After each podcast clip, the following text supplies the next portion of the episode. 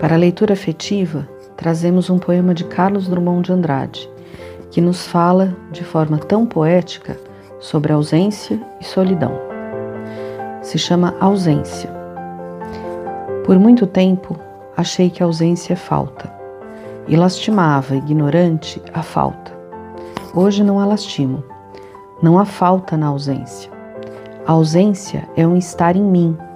Sinto a branca, tão pegada, aconchegada nos meus braços, que rio e danço e invento exclamações alegres, porque a ausência, essa ausência assimilada, ninguém a rouba mais de mim.